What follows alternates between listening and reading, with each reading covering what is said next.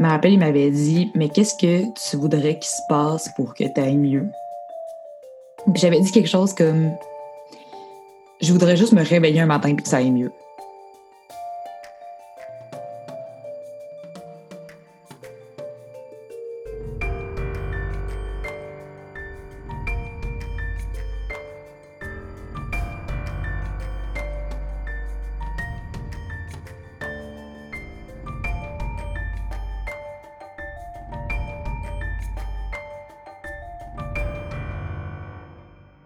J'ai fait une dépression, puis j'ai continué toujours les antidépresseurs.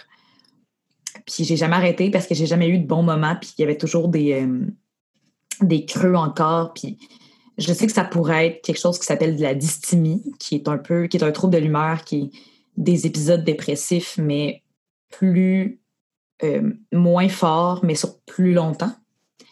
Mais j'ai jamais eu de diagnostic de ça. Fait que un jour, je vais peut-être aller chercher euh, juste pour avoir une réponse, mais euh, je suis quand même très fonctionnelle. C'est ça qui arrive, c'est que des fois, j'ai pas tendance à aller chercher de l'aide parce que je suis fonctionnelle.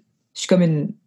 C'est ça. Je pense que je suis dépressive fonctionnelle. Fait que je réussis à faire mes affaires. Je réussis à passer à travers mes journées, euh, à, avoir du monde, à avoir du, fun. C'est ça. C'est comme bizarre parce que je suis pas le cliché, même si je suis pas le cliché qui est vraiment, vraiment pas capable de de passer à travers ces journées.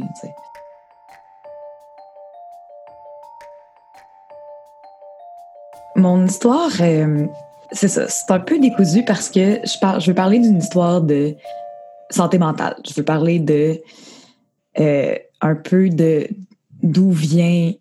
Ouais, c'est ça. C'est dur à dire. Je veux raconter comment je me suis rendu compte que j'étais, euh, disons, très encline aux dépressions. Donc, j'en fais beaucoup. Et surtout, en fait, que j'ai une humeur très, très inégale dans la vie et surtout avec très peu de sérotonine. Donc, c'est une histoire de santé mentale. Puis, ça tombe bien parce qu'on est en janvier, puis c'est euh, en janvier, dans le fond, c'est un mois particulièrement dur pour la santé mentale et en ce moment, on ne peut pas se cacher que ça va pas super bien non plus pour euh, pour beaucoup de gens euh, de ce côté-là, surtout avec le confinement, puis avec euh, la drôle d'époque dans laquelle on vit. Quand, euh, quand tu m'as demandé de raconter une histoire, on dirait qu'en repensant à ma vie, je me disais, mon Dieu, j'ai non même pas d'histoire intéressante à raconter. Tu sais, j'ai pas... on dirait que en se faisant poser la question qu'on se rend compte que c'est plus dur qu'on pensait à trouver. Tu sais, j'ai pas comme une grande histoire marquante ou... Au début, j'étais un peu complexée sur le fait que j'avais pas particulièrement d'histoire. Puis après ça, je me suis dit, que c'était peut-être euh, c'était peut-être possible d'essayer de parler de santé mentale, de dépression, même s'il n'y a pas nécessairement un, une grande, un apogée en fait à, cette histoire-là.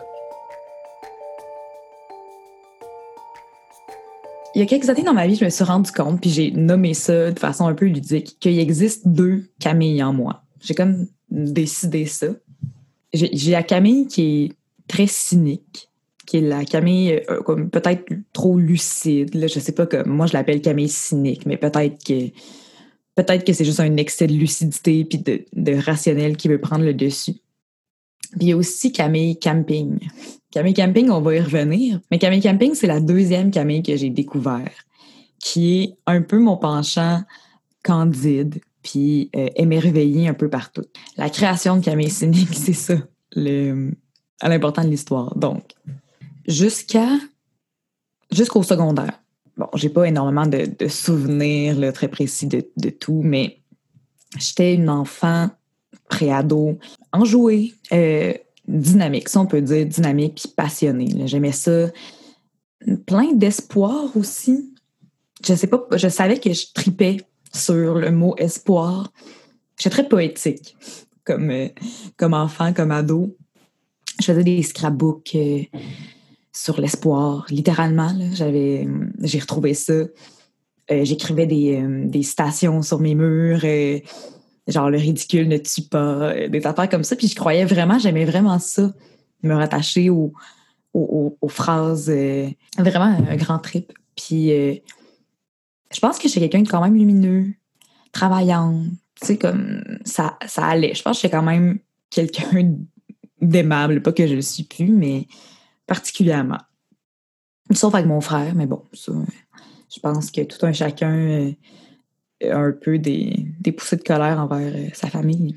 Et un peu sans, sans aucune raison, je dirais, parce que j'ai toujours adoré l'école. Je, suis vraiment studieuse, puis particulièrement, j'étais particulièrement performante, en fait, je dirais. J'ai des souvenirs d'avoir attendu vraiment euh, le moment de faire des devoirs. quand je suis rentrée au primaire, je pense, j'avais hâte. Je demandais à ma mère quand est-ce que je vais devoir faire des devoirs, des dictées. Quel genre d'enfant fait ça? Je sais pas. C'était moi. Puis à partir de secondaire 3, les choses ont commencé à être comme un peu plus floues. J'avais plus besoin de. Je sais pas si c'était besoin d'attention, mais je de, de, déranger, mais de façon vraiment pas très extrême. Là, mais je commençais à devenir plus un cas dans, dans ma classe, mais juste parce que je faisais des blagues. J'ai commencé à devenir vraiment pas bonne en maths, en sciences, puis à plus vouloir non plus me forcer pour le faire. avant, j'aurais persévéré, puis tout ça, mais là, je sais pas, avec le recul, je sais même pas si je suis réellement pas bonne en maths ou si c'est comme un genre de j'avais vraiment plus le jus pour le faire, puis je voulais comme que quelqu'un remarque que ça marchait pas, j'ai commencé comme ça à tranquillement comme couler.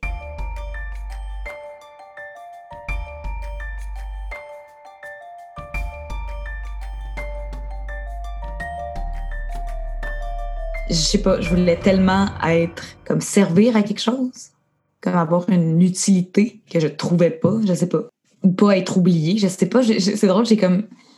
Quand je suis rentrée à l'école euh, nationale, euh, il avait demandé au début, euh, je sais pas, il y avait un exercice quand on faisait le stage, qu'il demandait de dire quelque chose de nous que le monde sait pas, quelque chose, un exercice comme ça, puis j'avais dit que j'ai peur d'être oubliée, puis je pense que ça reste. Je, finis, je finis l'école cette année, puis je pense que je pourrais dire la même affaire. C'est comme, je sais pas trop. Je pense qu'il y a un, mélange de tellement de choses. Euh, je suis dans un programme, euh, je ne sais pas s'il y a un équivalent, ben c'est sûr qu'il doit y avoir un équivalent en France, mais nous, on a un programme qui s'appelle le PEI, qui est le programme d'éducation internationale. Puis euh, j'étais là-dedans. Avec le recul, je ne referais pas ça. Je trouve que c'est beaucoup, beaucoup de pression de performance pour pas tellement plus d'acquis, ultimement. Je commençais à couler, puis mes parents comprenaient pas trop, mais en même temps, ils l'ont quand même bien pris. Même si j'avais le rôle d'être bonne. C'est pas que mes parents me le disaient, c'est juste que je ressentais que j'étais ben, vraiment pas l'enfant prodige. vraiment pas jusque-là, mais j'étais, disons, euh, la meilleure. La meilleure scolairement, je veux dire. Euh. Donc, c'est ça. Ça a commencé comme ça, puis ça a aussi commencé parce que je me suis rendu compte autour de moi, puis quand j'y pensais pour essayer de te le raconter, j'avais vraiment de la misère. C'est vraiment dur de me rappeler de cette de, ces trois années-là. Puis je sais pas si c'est parce qu'on oublie comme tout le monde oublie des affaires ou si c'est parce que j'étais tellement pas là que pour vrai, j'ai l'impression quand je ferme les yeux, mettons que les murs sont flous. Tu sais, les murs de l'école sont flous. C'est comme, c'est super étrange. J'ai comme des, j'ai des flashs, des images de murs bruns, de, de, de, de cafétérias bruyantes, de, de comme de mal-être super étrange puis intangible, mais j'ai vraiment pas de souvenirs précis. Mais j'avais un cercle d'amis. J'ai beaucoup, moi j'ai toujours un, j'ai une grande passion pour mes amis. C'est vraiment quelque chose qui me, c'est vraiment quelque chose qui me touche puis que des fois je trouve qu'on parle pas assez d'à quel point les amis c'est important. Puis j'avais un cercle d'amis à ce moment-là très, ben, très important. J'ai toujours été bien entourée là-dessus. Mais mes amis à ce moment-là, c'était pas glorieux non plus, le côté santé mentale. c'est un peu là, je pense que j'ai découvert les problèmes de santé mentale parce que j'avais trois amis, je crois, euh, qui étaient anorexiques. Puis j'avais comme décidé, ben j'avais pas décidé, mais on dirait que mon corps avait décidé qu'à ce moment-là, fallait que je les sauve. Mais tu sais, bon, j'avais pas du tout les compétences pour faire ça. Je pouvais juste aimer, je pouvais juste supporter, mais encore là, tu sais, c'était pas. Euh, je pense que ça arrive à tellement de monde de vouloir faire plus. Puis j'avais jamais été confrontée à ça avant. Puis c'était. C'est super étrange. J'ai comme découvert cette maladie-là, d'ailleurs. Donc, j'ai découvert les troubles alimentaires à ce moment-là, mais très extérieurement, mais en même temps, je, je vivais comme la détresse de ces amis-là qui rentraient à l'hôpital, sortaient à l'hôpital. Fait que c'était super étrange d'être entourée d'elle, puis en même temps de, vouloir faire quelque chose. J'allais. Je pense que c'est le moment quand même que j'étais le plus vindicative dans ma vie. Je me rappelle être allée voir des, travailleurs sociaux de l'école pour faire euh, ça va pas, genre aider le monde, il y a quelque chose, genre ça marche pas, il y en a beaucoup, c'est polémique. Ben, pas c'est polémique, mais tu sais, je veux dire, il y en a énormément, genre, c'était quelque chose, je sais pas, tu sais, c'est répandu, mais en tout cas au secondaire, moi, c'est quelque chose qui arrivait beaucoup. J'étais rentrée dans le, dans le conseil étudiant de, pas le conseil étudiant, je veux dire, euh, un comité qui était le comité santé mentale, puis il n'y avait pas beaucoup d'élèves là-dedans, il y avait en fait moi et une autre, euh, une autre fille. Je me rappelle, je pense que c'est la première fois de ma vie, puis peut-être la dernière, mais où vraiment je me rappelle avoir fait ce qui se passe à l'école pour aider les troubles de santé mentale puis les déstigmatiser. Genre, ça ne fonctionne pas. Euh, il faut. Tu sais, oui, il y avait des, des intervenants, il y a tout ça, il y a un psychologue, mais il faut que les professeurs soient formés, pas formés exhaustivement dans, euh, dans les, évidemment, dans les troubles de santé mentale. C'est un travail euh, complet, complexe et extrêmement exigeant de psychologues et d'autres intervenants, mais je, leur disais, il faut que vous formiez les profs à reconnaître la détresse puis à savoir quoi faire parce que c'est à eux qu'on se réfère. Dans le fond, c'est ça que je faisais, puis c'est ça que je pense mes amis faisaient. Quand on n'allait pas bien, on n'avait pas le, le réflexe d'aller euh, voir les, les, psychologues ou d'aller voir euh, les sentinelles qui étaient une équipe euh, volante de santé mentale. On avait le réflexe d'aller voir nos, nos professeurs qui, eux aussi, ça leur mettait un extrême poids sur les épaules quand j'y pense plus tard parce que là, je me rends compte que justement, ils n'étaient pas formés pour ça. Donc, euh, je leur disais, faites quelque chose. C'est pas, j'ai vraiment l'impression que c'est ça la manière. Puis, j'avais pas vraiment été écoutée. Euh, ben oui, mais ça n'avait pas changé. Ben, continuer après ça à afficher les affiches. Euh, tu es important pour nous. le suicide n'est pas une option, tu sais. Fait que c'était un peu mais tu sais, c'était pas une défaite, mais je le ressentais comme une défaite à ce moment-là parce que j'étais comme, j'ai pas réussi à faire changer ça. J'ai pas réussi à sauver mes amis de, des troubles alimentaires, tu sais, comme si je pouvais faire ça. Fait que je m'en étais pris vraiment sur les épaules que personne n'avait demandé, dans le fond. Puis je m'étais pas rendu compte que moi-même, euh, j'étais en train de complètement perdre le contrôle puis devenir quelqu'un de très, euh, je sais pas, plus aride. Puis je savais pas trop comment comment aborder ça parce que je, sentais, j'avais vraiment moins, tu sais, c'est un peu classique euh, que, beaucoup de monde se reconnaîtront parce que c'est quand même euh, c'est quand même répandu puis on en parle de plus en plus. Merci là, mais je me soudainement un peu plus coup de rien faire. Je dormais en classe. Je dormais, je m'endormais sur mes devoirs de maths. J'avais plus comme l'étincelle de réussir puis l'étincelle de m'en sortir. Puis c'était comme si je m'en sors, il va falloir que je rattrape ce que j'ai pas fait. Fait que c'était comme un. C'est un grand flottement quand ça arrive de je peux plus bouger.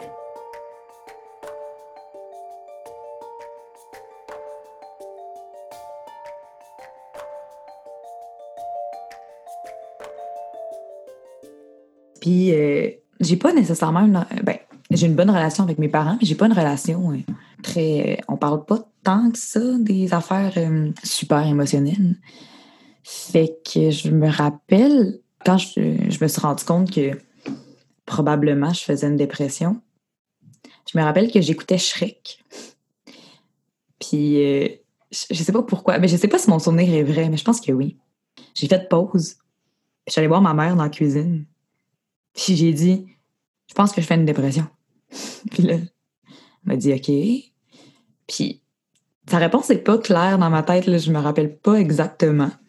Mais je sais que avant d'aller euh, plus loin puis d'aller euh, voir euh, quelconque intervenant, m'avait dit ben on va éliminer tout ce qui est physique. Fait que j'avais fait des tests de, des prises de sang, des des tests pour la glande thyroïde, toutes les choses qu'il fallait rayer avant de pouvoir conclure que c'est pas physique en tant que tel, même si ça l'est. C'est très, très physique, les dépressions, quand on y pense. on, on parle vraiment plus de l'aspect de désespoir ou de, de, de, perte d'intérêt, d'irritabilité, de fatigue, mais il y a aussi tout le, les maux de tête, le manque de concentration, le, ça, ça perturbe vraiment beaucoup de choses.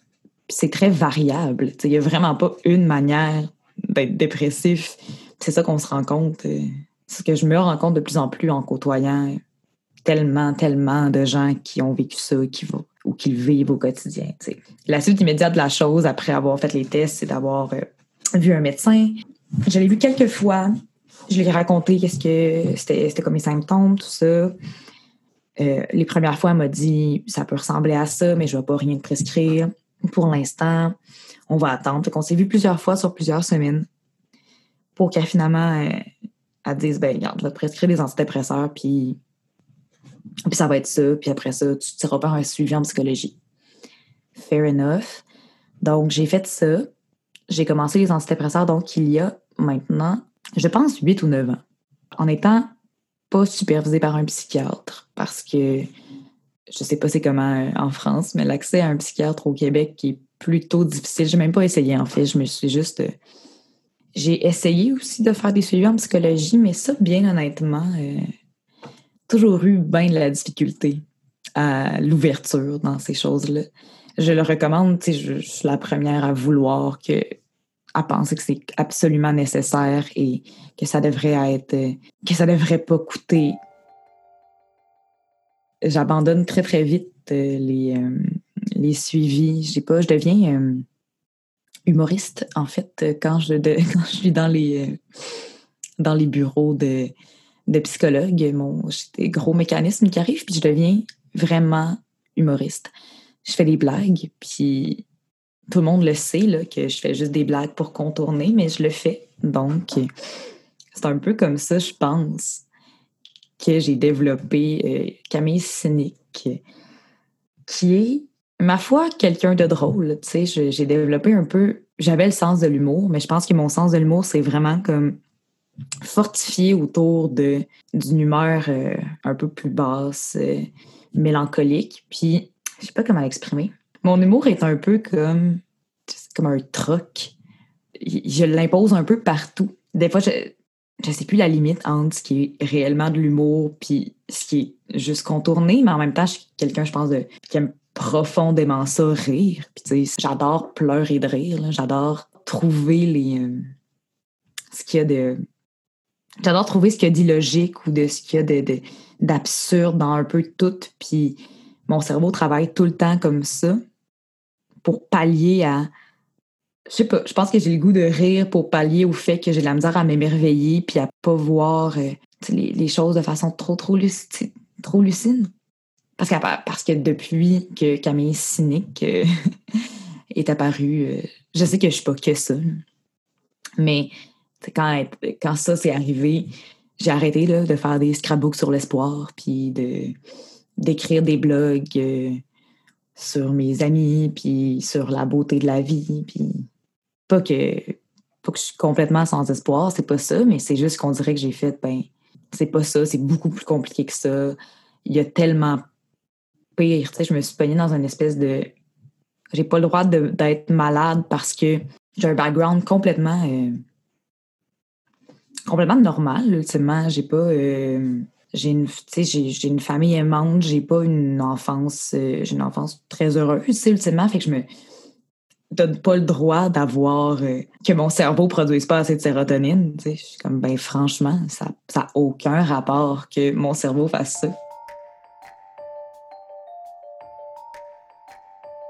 Je me rappelle aussi de quand quand j'ai commencé donc euh, à prendre des antidépresseurs puis tout ça, puis j'avais, je continuais à faire du théâtre, donc je fais du théâtre depuis, depuis que j'ai, j'oserais dire, 6 euh, ou 7 ans.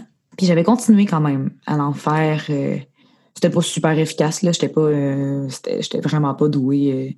mais je, je, pas je l'étais pas. J'étais une bonne comédienne enfant et je pense que je me débrouille encore, mais c'est très, très dur, là. Je sais que il y en a beaucoup qui le font, mais c'est très dur, je trouve, de, de s'abandonner quand on est complètement figé par euh, on ne sait pas quoi. par un brouillard, tu sais. Mais j'avais continué quand même parce que je me disais, je vais me garder une structure, je vais toujours me garder une, une attache à quelque chose que j'aime un peu faire. Puis le théâtre a toujours été l'affaire qui a perduré, puis que même quand j'aime pas ça, j'aime ça. Et un de mes profs qui m'avait beaucoup suivi, euh, je pense qu'il m'a enseigné pendant des années à l'endroit où j'en faisais, me rappelle, il m'avait dit Mais qu'est-ce que tu voudrais qu'il se passe pour que tu ailles mieux? j'avais dit quelque chose comme Je voudrais juste me réveiller un matin et que ça aille mieux.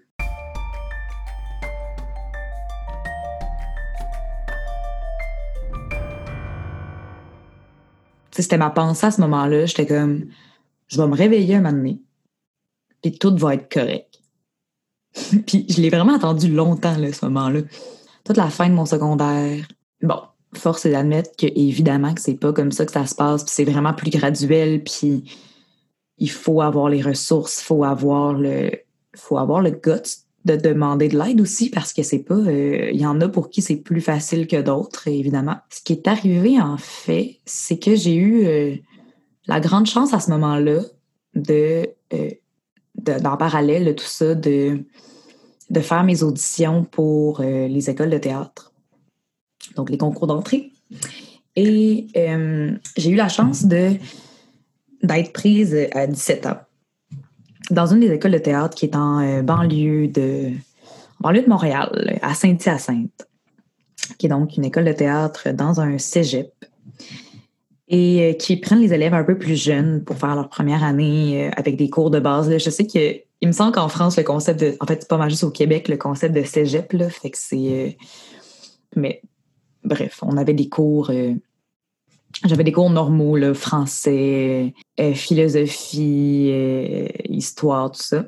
J'avais ces cours-là. Puis en parallèle, j'avais aussi des cours de théâtre. Puis j'ai appris très, très vite à devenir une adulte à ce moment-là parce que, à comparer à beaucoup de mes amis, en fait, j'avais, à ce moment-là, j'étais dans une autre ville, j'avais 17 ans, donc j'apprenais autant à être au cégep, à être en appartement avec quelqu'un que je connaissais un peu, mais pas tant que ça, à faire mon lavage, à faire de la cuisine, à faire le ménage pendant que j'essaye de, faire du théâtre, de socialiser, d'apprendre à devenir une adulte, à faire le party. Parce qu'on était dans une ville tellement reculée que la seule affaire qu'il y avait à faire, c'était faire le party. Saint-Hyacinthe, c'était une, une banlieue agricole euh, avec une grosse usine de chocolat. Ça sent le chocolat puis le fumier quand tu sors le matin chez vous. C'est super spécial comme endroit. Donc, je suis devenue euh, une adulte vraiment vite. Puis au début, ça a été hyper salvateur pour euh, ma santé mentale, honnêtement, parce que je quittais Québec. J'arrivais là, j'avais des nouveaux amis, j'aimais le monde, j'étais complètement, euh, j'étais heureuse et vraiment choyée de pouvoir être là. Donc la première année, ça a particulièrement bien été.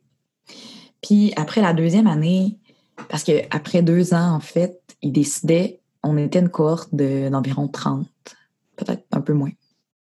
Puis on gardait la moitié. Et le reste était gentiment remercié. Donc voilà. Puis à partir de cette année-là, ça a recommencé à pas super bien aller, mais graduellement. Puis, euh, bon, une chose en amenant une autre, euh, j'avais beau travailler, euh, je pédalais dans le vide un peu. Puis c'est ça, des fois, quand ça revient, c'est ces moments-là, c'est ça que j'ai l'impression beaucoup, c'est que je pédale dans le vide parce que je travaille vraiment beaucoup, mais j'ai de la misère à bien travailler. J'ai une concentration. J'avais une concentration incroyable étant jeune. Mais euh, c'est très, très dur en ce moment d'avoir. Euh, parce que c'est beaucoup plus dur d'avoir une concentration, sauf si je suis vraiment traversée par ce que je fais. Sinon, euh, je vais tout faire avec beaucoup d'acharnement, mais ça va être plus tough un peu. Donc, j'ai été, j'ai été renvoyée, j'ai été coupée de Saint-Hyacinthe. Et c'est comme ça qu'on appelle ça, coupée. Je me suis ramassée euh, donc à 18, 18, euh, quasiment 19 ans euh, à décider si je retournais à Québec chez mes parents ou si je déménageais à Montréal, ce qui était l'autre option logique pour refaire mes auditions dans les écoles de théâtre. Et j'ai décidé que j'allais aller à Montréal. Mais entre-temps, ce que j'avais décidé de faire, c'est que c'est là que je suis décousue. C'est qu'on revient un peu en arrière. Il y a une chose qui m'a sauvée dans mon secondaire, vraiment, c'est le club plein air.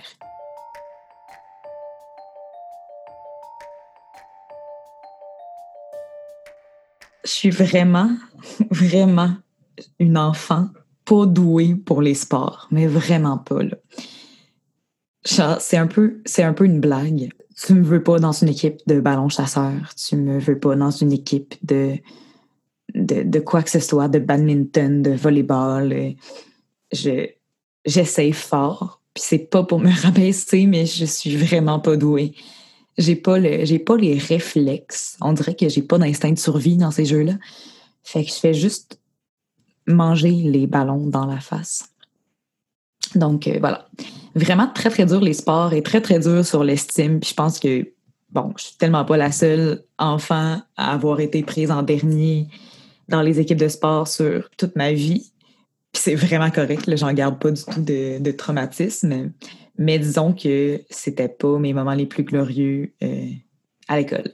Mais j'ai découvert un jour par ma cousine un, club plein air. Donc, euh, on faisait beaucoup d'activités. Euh, on allait autant monter des montagnes aux États-Unis. on allait faire 300 km de vélo, du canot camping. On allait construire des, des igloos. On faisait du ski de fond. On faisait... Il y avait une panoplie d'activités comme ça. Puis moi qui étais persuadée que j'avais aucun, mais aucun talent ni envie d'être sportive j'ai découvert que c'était fantastique et que j'avais quelque chose de très cool et que je reconnais en moi comme une force. J'ai la misère à reconnaître mes forces. C'est un très bon deuxième souffle. Je suis pas très puissante dans la vie, mais j'ai j'ai toujours suis capable de prendre mon deuxième souffle puis mon troisième puis de continuer très très longtemps. Fait que pour moi marcher en montagne, euh, faire du vélo, même si j'en fais pas vraiment souvent, courir, euh, quoi que ce soit, qui est dans l'endurance, je vais être capable de le faire. Puis je vais être capable de trouver mon air d'aller puis travailler puis de pédaler longtemps. Fait que c'est pour ça que je réussis, je pense, dans ce que je fais dans la vie, pas parce que je suis la personne qui se pitch en premier, qui se lance puis qui réussit euh, du premier coup, mais parce que je réussis à trouver un air d'aller puis à toffer longtemps. Donc, le plein air. J'ai découvert ça et un jour, un de mes profs m'a dit il y a une place vraiment incroyable dans le monde, Camille, qui s'appelle euh, la Corse. Puis, il y a un chemin en Corse qui s'appelle euh, le GR20, qui est vraiment, vraiment magnifique. Puis, ça serait, je pense que lui, c'est une sortie qu'il aurait voulu proposer à l'école, mais ça n'a jamais fonctionné. Mais il m'a dit T'aimerais vraiment ça, faire ça parce que j'avais particulièrement la passion des, des montagnes.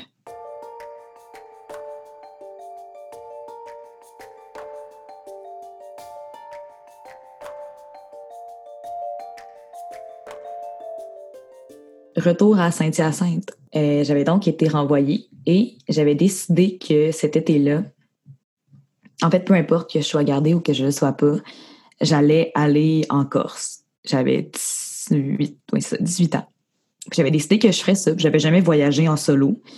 J'avais pas. Euh, oui, j'avais fait quand même du plein air puis des montagnes, mais jamais rien, rien d'envergure comme ça.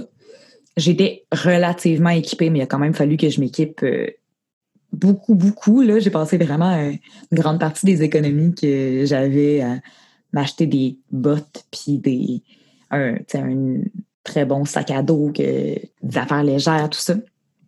Donc, je me suis équipée. Puis je me suis entraînée comme jamais je me suis entraînée euh, dans ma vie, là, avec vraiment une rigueur que je ne pensais pas me connaître, je pense. Euh, avec un programme euh, de gym, vraiment tout ça.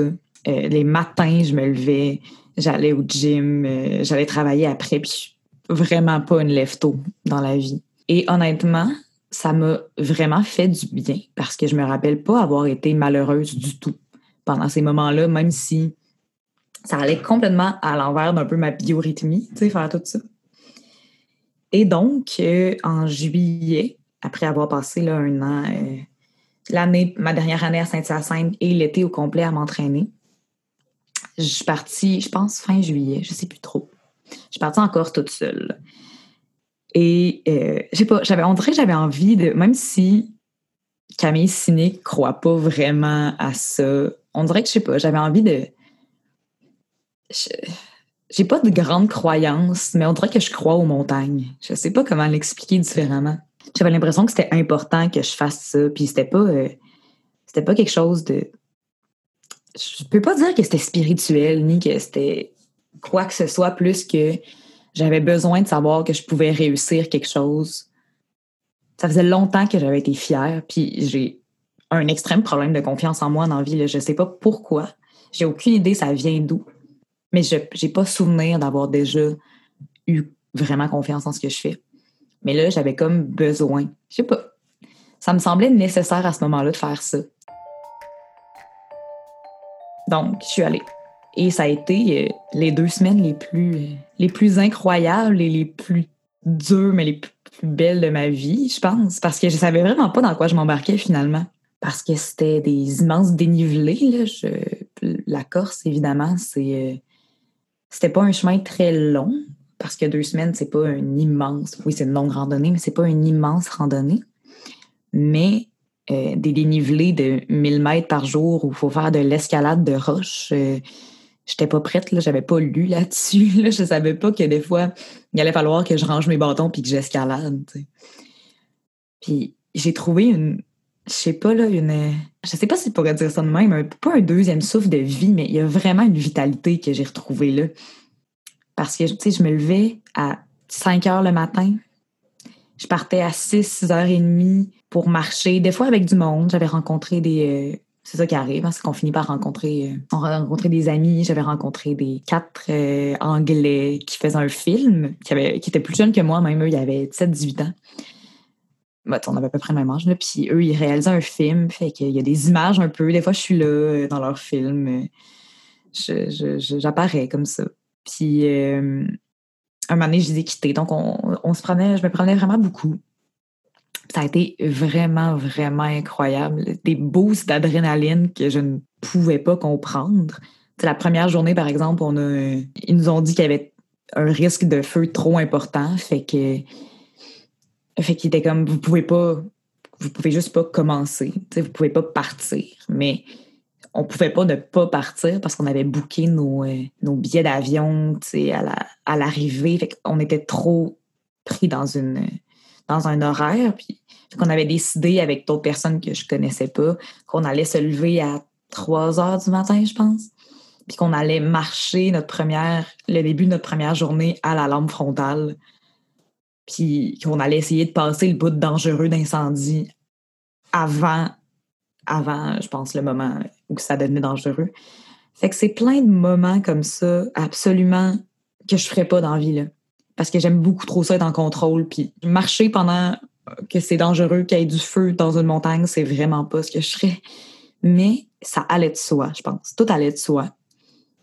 Puis je croisais souvent du monde qui me trouvait jeune pour le faire, puis qui était comme, tu sais, qui savait pas si j'allais réussir. Parce que c'est ça, tu sais, j'ai pas l'air non plus de la fille la plus sportive en ville.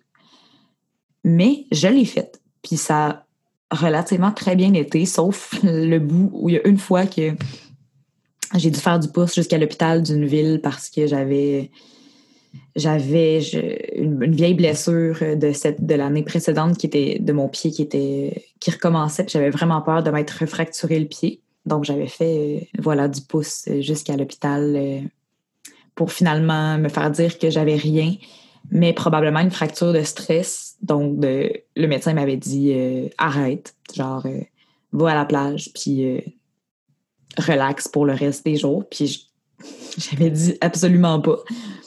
Ça sera pas possible. J'ai pas. J'ai réservé, mais les auberges que j'ai réservées sont sur les crêtes des montagnes. Puis il m'avait dit ben tu fais ce que tu veux, mais si jamais tu as un problème, écris-moi puis je vais t'héberger. J'avais dit c'est vraiment gentil, mais je vais je vais y aller. Tu sais, je vais, je vais continuer.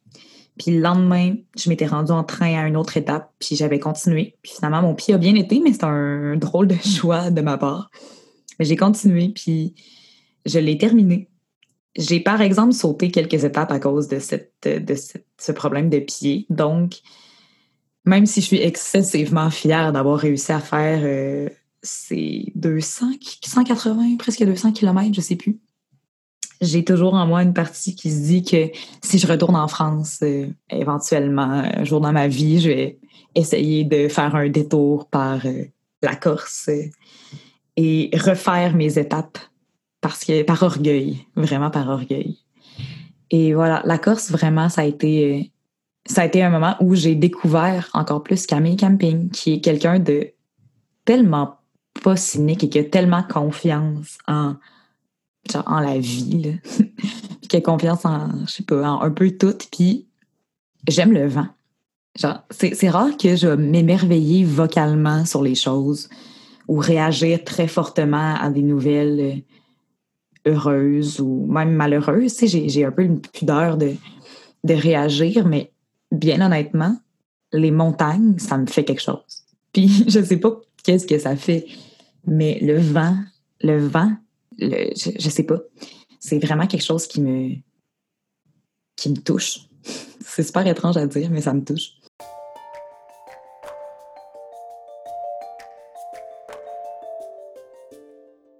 j'ai failli, il y a une fois aussi où je me j'ai tombé de, j'ai tombé d'une crête. On était vraiment rendu haut, on était en grosse altitude, altitude de Corse, on était quand même très haut. Puis j'avais tombé de la hauteur de mon corps environ, mais vraiment très très proche d'un abysse, tu ultimement euh, un peu à côté, puis je tombais dans, un ravin. Puis des fois, ça m'arrive encore de, de, me réveiller en sursaut la nuit en me rappelant comme ce moment-là, puis c'est super intense. J'ai vraiment, vraiment failli mourir cette fois-là en Corse. Parce que, ben c'est ça. Puis en même temps, c'est un risque que je prenais parce que c'est pas... Euh, ça restait un peu dangereux comme, euh, comme aventure, tu sais. Puis... Mais je sais pas. On dirait que le fait... Genre, je voulais vraiment pas mourir, on s'entend. Mais on dirait que le fait de... Il y a quelque chose que je trouve... Ah, je sais pas comment dire ça. Quelque chose que je trouve... Que je trouvais comme correct, fait de me dire peut-être qu'un jour, je vais mourir en montagne. Puis ça va être ça, mais je vais mourir dans comme une genre d'immensité de, de, je sais pas, de nature, puis ça va me sembler plus normal, puis plus. Euh, je sais pas, tu sais, j'avais. J'ai encore peur là, de ce moment-là, ça me réveille en sursaut, mais on dirait qu'il y a comme quelque chose d'apaisant dans, dans, je sais pas, dans la nature.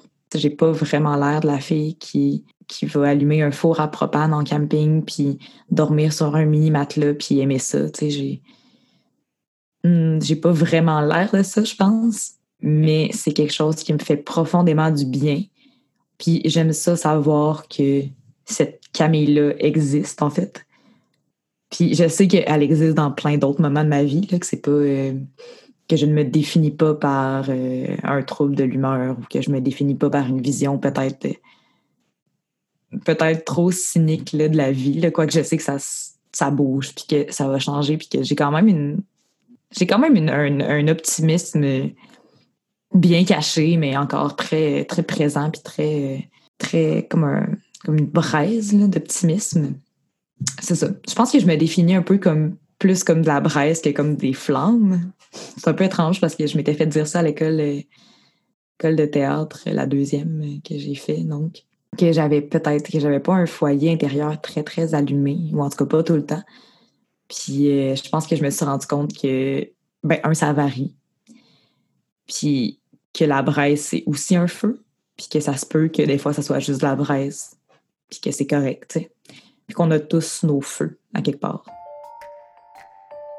C'est super étrange finir sur un truc de feu. je pense pas qu'il y a de morale parce que j'aime mais pas j'aime pas les morales mais je pense que chacun a un peu sa propre morale puis j'aime vraiment pas les affaires qui essayent d'en avoir trop mais je trouve que depuis vraiment longtemps ça a été mais pas ma cause première mais j'ai depuis c'est ça depuis euh, un bon quasiment dix ans je, je reconnais vraiment l'importance qu'on déstigmatise la, la maladie mentale puis on voit que ça s'en vient mais c'est tellement jamais assez vite. Puis, puis même moi, j'ai encore des, des, préjugés sur tellement de choses à déconstruire, puis je trouve que c'est important d'en parler le plus possible. Puis euh, je pense que c'est plus dans un aspect de d'encore une fois d'ouvrir un dialogue sur différentes versions de, la maladie mentale et de la dépression qui est très, très, très connue. C'est probablement la c'est probablement la, le trouble de santé mentale le plus connu, mais il y a tellement de versions, il y a tellement de, d'impact ou de, de tout ça. Donc voilà. Moi, c'est complètement, je ne sais même pas si j'avais dit le mot, mais c'est exactement le vide plus que la tristesse. Ça a été, je pense que j'ai passé deux, je sais plus combien d'années, mais honnêtement, j'ai passé, mettons, j'exagère peut-être, mais peut-être deux ans sans pleurer. C'était comme un grand flou. Puis j'avais tendance aussi à penser que quand j'étais, quand c'est ça, quand j'avais, quand ça arrivait, j'avais, je sais pas, 12, 13, 13, 14, je sais plus. Il y avait une façon, tu sais, que ma façon d'avoir vécu la dépression, c'était ça. Puis des fois, je voyais du monde qui disait qu'elle allait pas bien ou qui était en dépression, mais il riait. Puis, tu sais, je sais pas. Puis là, j'avais tendance à faire, ouais, mais non, tu sais, sûrement pas, là, tu sais, tu vas bien, t'es es fonctionnel. Mais pour me rendre compte finalement que, mon Dieu, il y a tellement de façons, il y a tellement de. Chez les autres, je dirais jamais ça. Mais je suis pas capable de dire de moi, de faire comme j'ai le droit de prendre une pause puis d'aller pas bien. sais. Je suis comme ben non. Je veux dire, mon Dieu, le monde explose, là, ça va pas. Genre, il faut que je continue. Il faut avancer. Fait que non, j'ai le droit. Euh, c'est encore quelque chose qui me hante un peu, je pense. Je sais pas.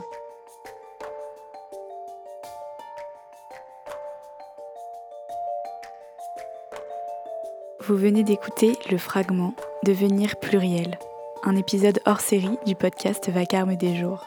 Si ce format vous a plu, vous pouvez partager l'épisode autour de vous et sur les réseaux sociaux, nous noter si vous nous écoutez sur Apple Podcast et vous abonner au flux du podcast pour ne rien rater.